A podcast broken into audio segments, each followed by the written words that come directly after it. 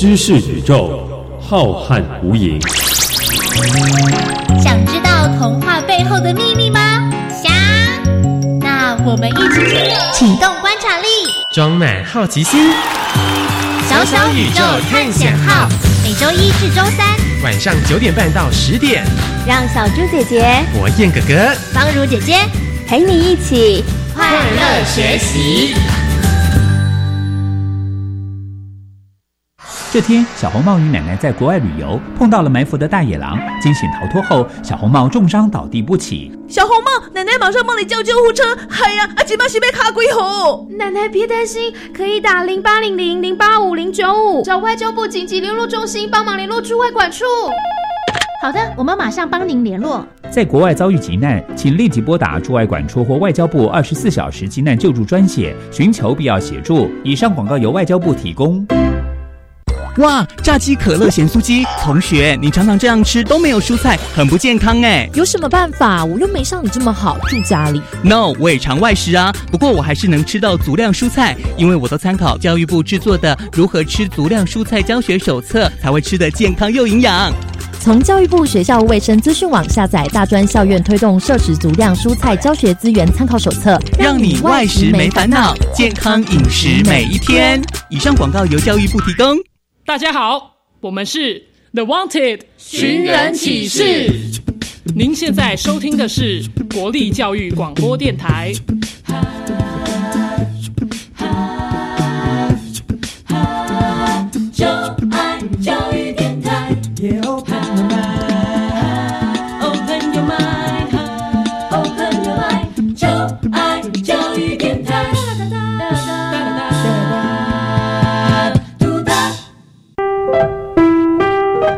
时段为重播节目，欢迎收听。为什么海水是咸的？好奇。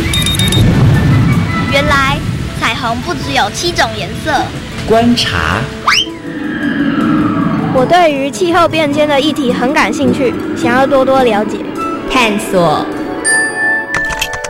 我想发明一种可以让我自动上课的机器人。创意。小发现，小发现，小发现，小发现，小发现，小发现，大科学。小猪姐姐制作主持。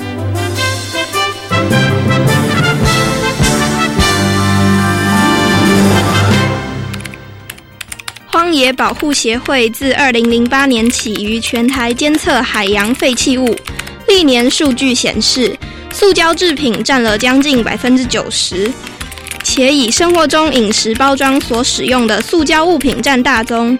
在荒野保护协会每年净滩垃圾的前五名生活垃圾，包含了塑胶瓶盖、塑胶袋、吸管、免洗餐具、外带杯及塑胶瓶等。塑胶类制品无法分解，只能以碎裂状态流入海洋，对海洋生物造成很大的影响。小发现，别错过大科学过生活，欢迎收听今天的小发现大科学。我们是科学小侦探，我是小猪姐姐，我是顾云熙，很开心呢，又在国立教育广播电台的空中和所有的大朋友、小朋友见面了。云熙，你喜欢去海边玩吗？很喜欢，嗯，相信很多的大朋友跟小朋友都喜欢去海边玩了，尤其是在夏天的时候。那你有没有观察过，在海边有没有很多的垃圾呢？有啊，有一次很夸张，竟然看到有针头，哎，哇，那超危险的。对。啊，如果踩到怎么办呢？嗯，其实啊，这个海滩边的垃圾真的是很多诶，有塑胶类的。小猪姐姐呢还看过轮胎，我也看过绳子，我也看过玻璃瓶。那看到这些垃圾，其实心情都不是很好哦。那有一些垃圾呢，其实像刚刚云溪提到的针头，其实它还有这个伤害性，其实是非常非常危险的哦。那云溪，你觉得那些垃圾会对我们的海洋造成什么样的影响呢？影响很大啊！有一次我去海边的时候，看到寄居蟹的背上只能背着我们的垃圾塑胶瓶盖，哎，看到真的很难过。而且我也听同学说，他捡了很多海边的贝壳，其实这些贝壳不应该捡的应该留给寄居蟹才对啊。嗯，所以啊，其实啊，刚刚讲到的这些垃圾，它会造成这个景观变得不好看，对不对？另外，其实它对于海洋的生物也会造成一些影响。刚刚云溪提到了，因为你的同学也不是你的同学啦，可能有很多的人觉得贝壳很漂亮，把它捡回家，所以呢，可能寄居蟹它们真的就没有家了哈。或者是呢，我们丢了很多的这个塑胶的垃圾，那寄居蟹以为那个可以成为他们的家，其实对他们来讲，其实并不好哈。所以呢，这么多的垃圾，其实对于海洋造成了很大的影响哦。那目前呢，其实海洋呢面临到的危险，或者是面临到的问题，除了我们刚刚提到的垃圾之外，还有哪一些问题呢？接下来呢，我们就要请科学侦查团来帮忙调查一下，目前我们的海洋遇到了哪一些问题呢？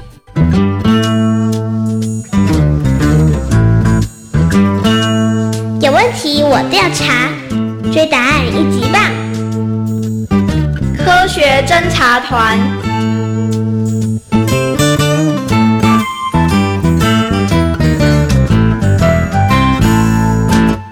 我是一号侦查员。许多海洋学家认为，过度捕捞鱼类是人类对海洋最坏的影响。联合国粮食及农业组织估计，全世界超过七十趴的鱼种已经被捞光枯竭。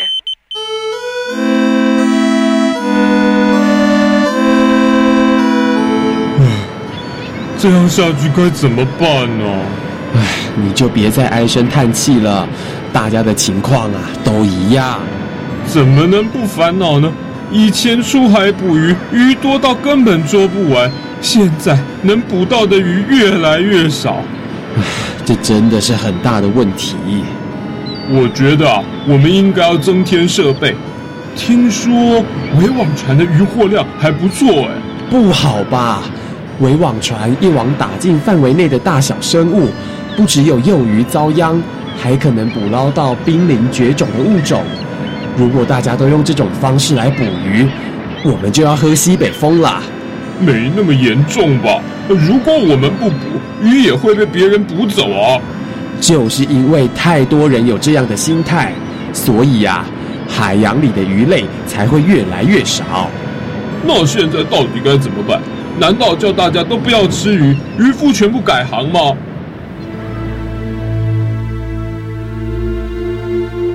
我是二号侦查员。根据我们的调查，海洋生物很容易被人类的垃圾缠住或困住，而塑胶袋也会成为海龟或海豚的食物，造成它们窒息或阻塞消化系统。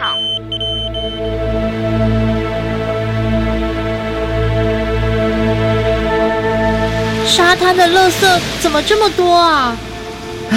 全都是人类乱丢垃圾造成的。有这些煞风景的垃圾，美丽的沙滩也变得不美丽了。这些垃圾不止影响了沙滩的景观，连海洋生物也会受到影响。哎，有这么严重吗？当然喽，海洋里的生物很容易被垃圾缠住或困住，有的时候它们也可能会误食塑胶袋等垃圾。哎，啊，把垃圾吃进肚里，这很严重吧？没错，严重的时候还可能会致死呢。真没想到这些垃圾居然会造成这么大的影响，所以才会有这么多人呼吁不要再乱丢垃圾，也发起净滩行动啊！原来如此，没想到人类不止自己被垃圾问题所苦恼，还影响了海洋。喂，等一下，你要跑去哪里呀？有人在乱丢垃圾，我要去阻止他。我跟你一起去，爱护海洋，人人有责。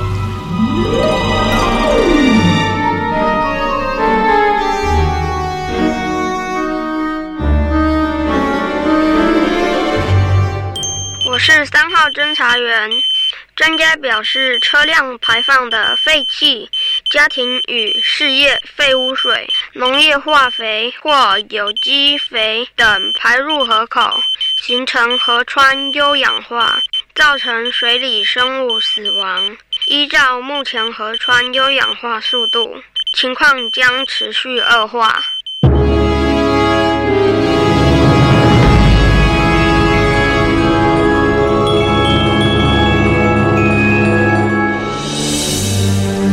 我还记得小时候，这条河川里有很多条鱼耶。嗯，嗯，哥，那时候啊，我们还常常去捉鱼呢。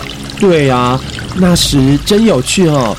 可惜现在什么都看不到了。嗯，为什么呢？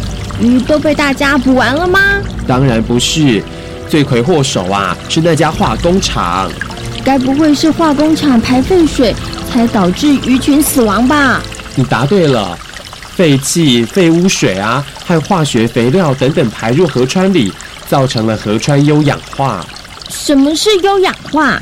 当水域的养分呐、越来越多时，水会越变越浅，最后呢就变成沼泽或者是陆地。这种过程啊就叫做优氧化。优氧化有什么影响吗？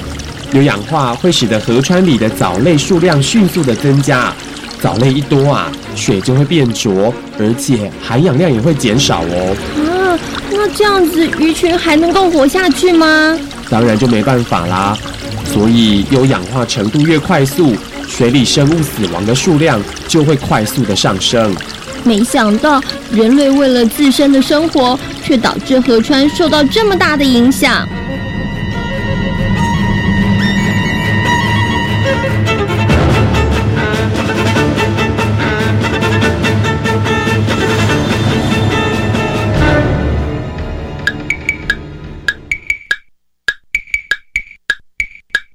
海洋问题一箩筐，垃圾污染、优氧化，再不解决问题大，美丽海洋成神话呀，成神话。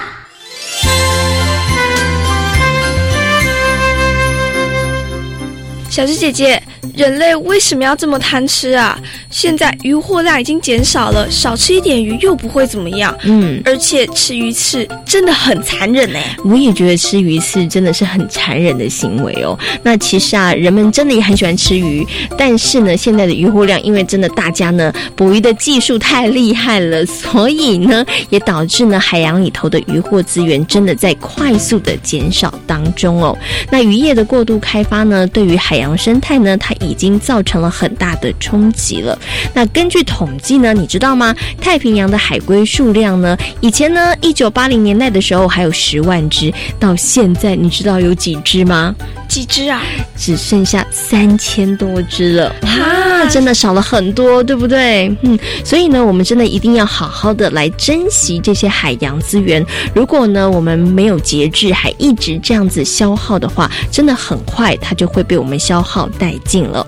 那我们刚刚呢有听到了，就是呢侦查员呢告诉我们，现在海洋面临的问题哦。其实呢，现在海洋呢面临的问题非常的多哦，包括我们刚刚有提到的过度的捕捞海洋资源，那还有呢就是养殖渔业的良莠不齐，以及呢还有废弃的渔具随意的丢入大海，那造成了海洋生物的生存的问题。另外呢，还有就是海洋垃圾、海洋酸化、河川污染、优氧化的这些问题，其实都非常非常的严重哦。云溪，我想问你哦，海洋面临了这么多问题，那人类会不会受到影响啊？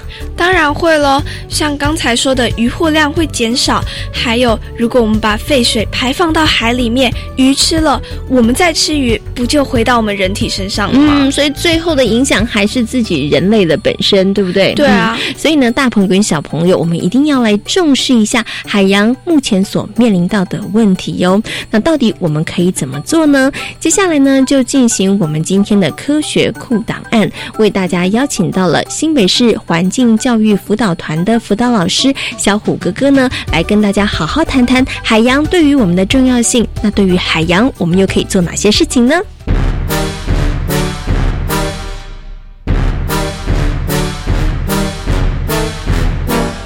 科学库档案。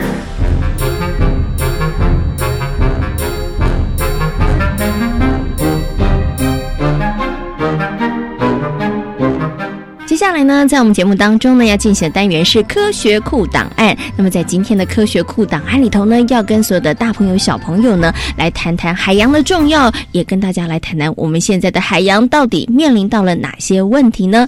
那为大家邀请到的是新北市环境教育辅导团的辅导老师，我们的小虎哥哥。Hello，小虎哥哥好。各位大朋友、小朋友，大家好。小朋友都知道呢，海洋占地球的面积非常的大，但是海洋对于我们来讲，到底有什么样的重要性呢？好，海洋呢，它其实占了整个地表的大概七十 percent。那我讲一个最简单的例子好了，你看外星人他们想要找外星的生命，他们一定要找什么？是不是一定要找有水、有海洋的地方？好，所以水是生命体一个很重要的要素之一。像我们整个身体里头，大概有百分之七十都是水。我们要进行很多的代谢作用，也都需要水当介质。那海洋呢？好、它也可以帮我们调节气候，跟我们的食衣住行都息息相关。嗯哼，好，例如食很简单，我们要吃鱼，我们要吃海鲜，好很多食物是从里面来的。其实海运是一个非常重要的运输。好，那海洋它里面有非常多的生命，还有非常多的能源，很多很多居民、很多人类，他都是靠这个生存。海洋海水对我们来讲这么样的重要，刚刚小虎哥哥有提到，几乎我们的食衣住行娱乐其实都跟它有很密切的关系哈。那其实小朋友，如果我不知道大家在念书读历史的时候，你有没有发现，其实有很多文明古国它的发源地其实都是在这个海洋边或者是在河川的旁边，对哈。所以水对我们来说真的很重要哦。可是这么重要的海洋呢，它现在却面临了非常非常多的危机哦。那想请问一下小虎哥哥，到底现在海海洋面临了哪些危机呢？呃，简单的说，自从人类好、我们工业革命以来，好、我们的活动其实对全球的环境造成很多负面的冲击，像是过度开发、海洋酸化，还有全球暖化、栖息地的破坏，还有污染，好、这些问题都造成海洋生态是一个很严重的威胁。海洋其实它主宰着所有的生态系的正常运作，所以如果海洋遭受的很大的问题，未来一定会影响到人类，嗯哼。人类甚至可能也会跟着这样灭亡啊。所以，我们千万不要轻忽这个问题。你不要想说，反正海洋这么大嘛，感觉好像我们还是可以每天一样照常的生活。可是，当海洋资源它遇到了一些困难或者是减少时候，它其实对我们来讲，真的会有很大的这个影响。对，嗯那我们举几个例子好了。大家应该看过中途岛的信天翁的那个影片，嗯那信天翁剖开以后，它肚子里全部都是海洋的垃圾，非常的恐怖，甚至有台湾来的打火机。另外呢，现在也是比较当红的议题，就是塑胶微粒的部分。嗯这些塑胶微粒呢，可可能在我们的洗面乳里头，在我们的洗衣精里头，它被冲到海洋以后，会被鱼类哦吃掉，最后怎样？又随着食物链回到人类身上。是那有的小朋友可能问：哎，那我们吃到这些塑胶微粒会发生什么事呢？哦，科学有显示哦，吃到这些塑胶微粒的鱼类，它面对天敌的应变性就降低，嗯所以它比较容易被天敌吃掉。简单的说就是什么？就是它变笨了。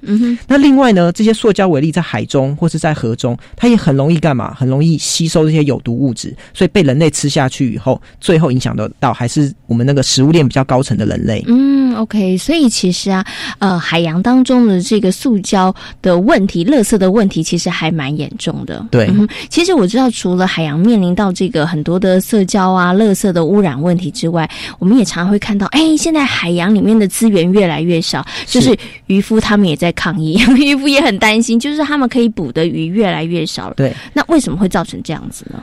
其实我们可以看一下哦，就是以前去捕鱼，是不是我们从课本上或是电视上看到，它不一定常常都是丰收的。嗯，可是现在去不一样，我们现在的科技非常的发达哦。像小虎哥哥以前有去钓过鱼的时候，我就发现那个船它有雷达，直接跟你讲你下面有没有鱼。哦，然后呢，我们就把船开到鱼最多的地方开始钓。嗯哼哦，所以几乎都一定钓得到鱼。所以，因为我们这些科技的发达，然后我们的工具的进步，科技的进步，所以我们更一网打尽，是变成我们的渔业资源越来越少。这我们叫做过于啦。嗯哼哼对，过度的去捕捉这些渔业资源。嗯，OK，就是因为现在大家真的太厉害了。以前呢，可能要钓鱼呢，钓一整天，可能钓个五尾、三尾，对不对？但是是现在可能是一箩筐，非常，我。们可以透过科技去找寻这边有没有鱼。嗯，对，OK，那像这样子的问题啊，小五哥哥，那是不是就渔夫少捕一点鱼，或人们少吃一点鱼会比较好呢？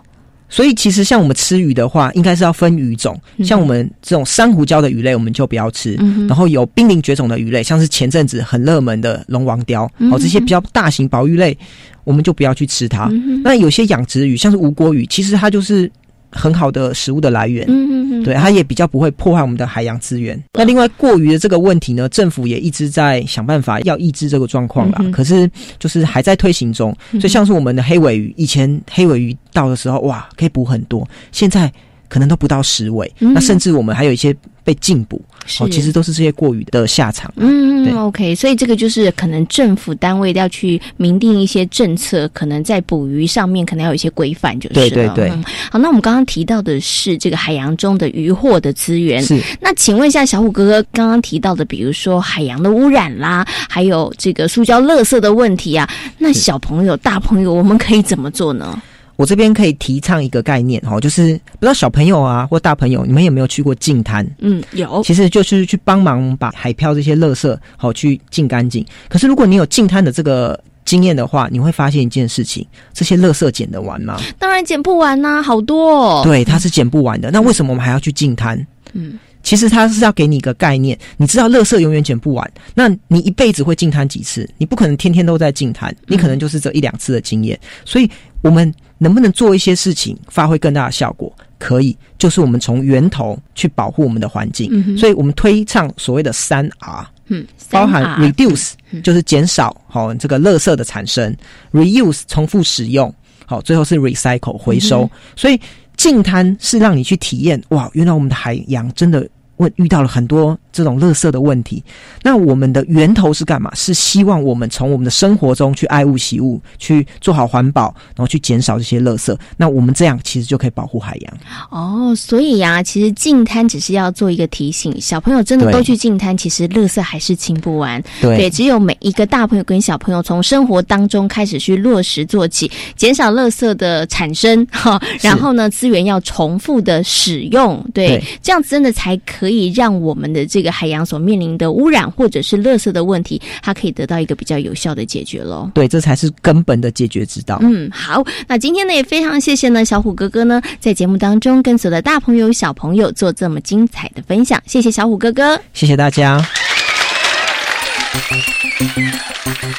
妍希，你有没有听过世界海洋日？没有哎、嗯，那你一定不知道世界海洋日是哪一天，对不对？不知道。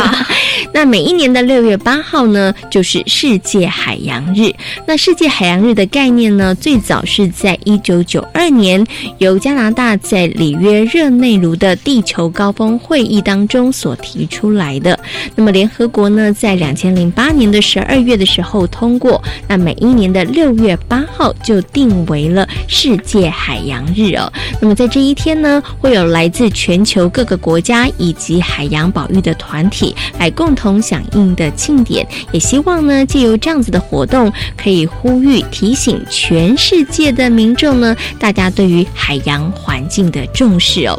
那刚刚呢，在科学库档案里头呢，小虎哥哥有告诉了大家海洋对于我们的重要，以及呢海洋目前面临的一些危机哦。那大家呢一定不能够轻忽，每一个人都可以从生活当中呢来做起，来好好的保护、爱护我们的海洋哦。那请问一下云溪，我们要避免海洋资源的枯竭，小朋友可以做哪些事情呢？避免使用化学物品，还有少吃大海里捞的鱼，多吃养殖的鱼。诶，可能有小朋友觉得，对呀，那就少吃大海捕捞的鱼，多吃养殖鱼，那应该就没事了。不过，其实吃养殖鱼呢，也是有一些需要注意的事项哦。什么要注意啊？嗯，那要注意什么样的事情呢？接下来呢，就进行今天的科学生活 Follow Me 来告诉大家哦。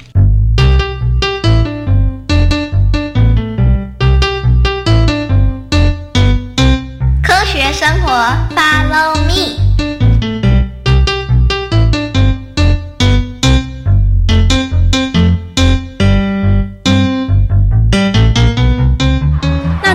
很好吃。下次去淡水，我一定要吃。陈美美、许芳玲，你们两个在讨论什么？许芳玲说：“布拉提鸟蛋超好吃。”真的，去淡水玩记得一定要吃哦。什么？布拉提鸟蛋？吃布拉提不太好吧？为什么？我妈妈说吃布拉提可以补充钙质，我小时候就吃了不少耶。王超明，你该不会是嫉妒，所以才这么说吧？才不是呢！我记得张政委曾经跟我说过理由，那是因为因为因为因为你吃布拉提会导致海里许多鱼类没有食物可以吃，然后海里的鱼类数量就会越来越少。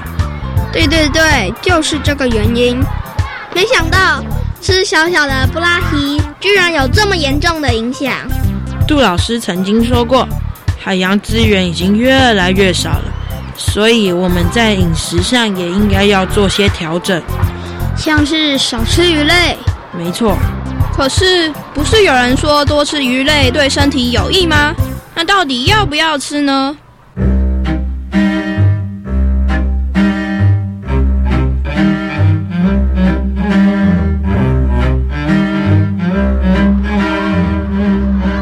政委，我觉得许芳玲真的很聪明呢。为什么？因为他找到了既不减少海洋资源，又能满足口腹之欲的好方法。什么方法？就是吃人工养殖鱼啊！张政委，我这么做应该就不会对海洋资源造成影响了吧？嗯，应该是。我就说许芳玲很聪明，我们大家都改吃人工养殖鱼，这样应该就能解决海洋资源减少的问题。王超明，事情啊可没有你想的这么简单哦。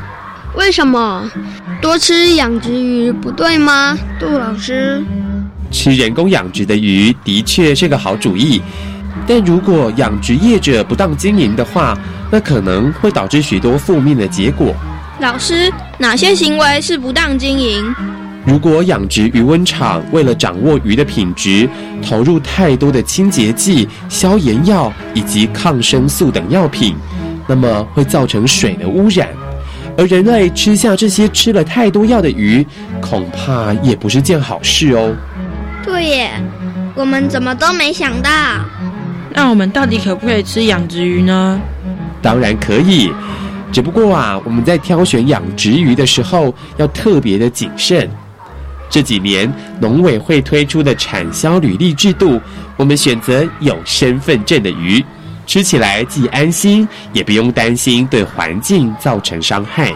原来吃鱼真是门大学问。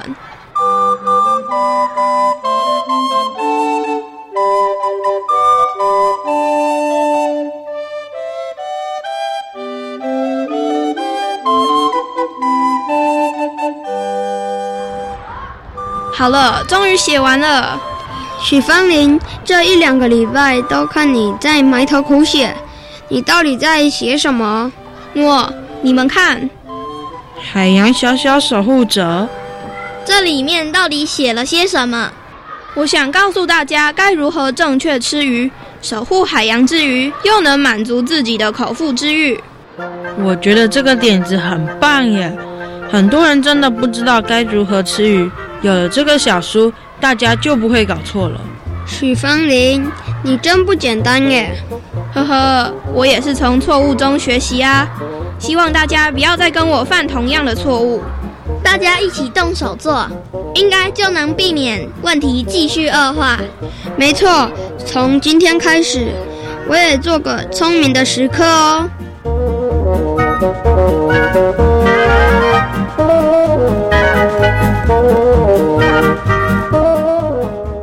在今天小发现大科学的节目当中，跟所有的大朋友小朋友讨论到的主题就是海洋问题。嗯，我们现在的海洋真的面临了非常非常多的问题哦。请问云溪，现在海洋面临了哪些危机呢？渔获量减少，还有海洋垃圾跟海洋污染。嗯，当然除了刚刚云溪说到的之外呢，还包括了这个养殖渔业的良莠不齐，还有废弃的渔具随意丢入大海，那河川优氧化这些问题。哦，海洋问题呢，真的是日益的恶化，所以的大朋友跟小朋友，我们一定要好好来正视这样的问题，然后从我们的生活当中来做起哦。希望呢，这个海洋的污染、海洋问题的恶化可以不要持续下去哦。那今天呢，小虎哥哥也有提醒大家，净滩是一件很好的事情，但是我们必须要从源头做起，就是大家一起来做好垃圾减量哦。那另外呢，小朋友在生活当中呢，呃，如果家里头有使用一一些清洁用品的话，也尽量不要使用这个化学用品，不要去污染我们的河川跟我们的海洋。小朋友呢，可以减少吃鱼。那如果呢，你要吃养殖鱼的话，记得呢要选择信誉良好，同时呢养殖方法正确的业者，这样子才不会再次的对于我们的环境造成一些伤害哦。小发现别错过，大科学过生活。我是小猪姐姐，我是顾允熙。欢迎所有的大朋友跟小朋友可以上小猪姐姐游乐园的粉丝页，跟我们一起来认识科学哦。感谢大朋友小朋友今天的收听，我们下回同一时间空中再会。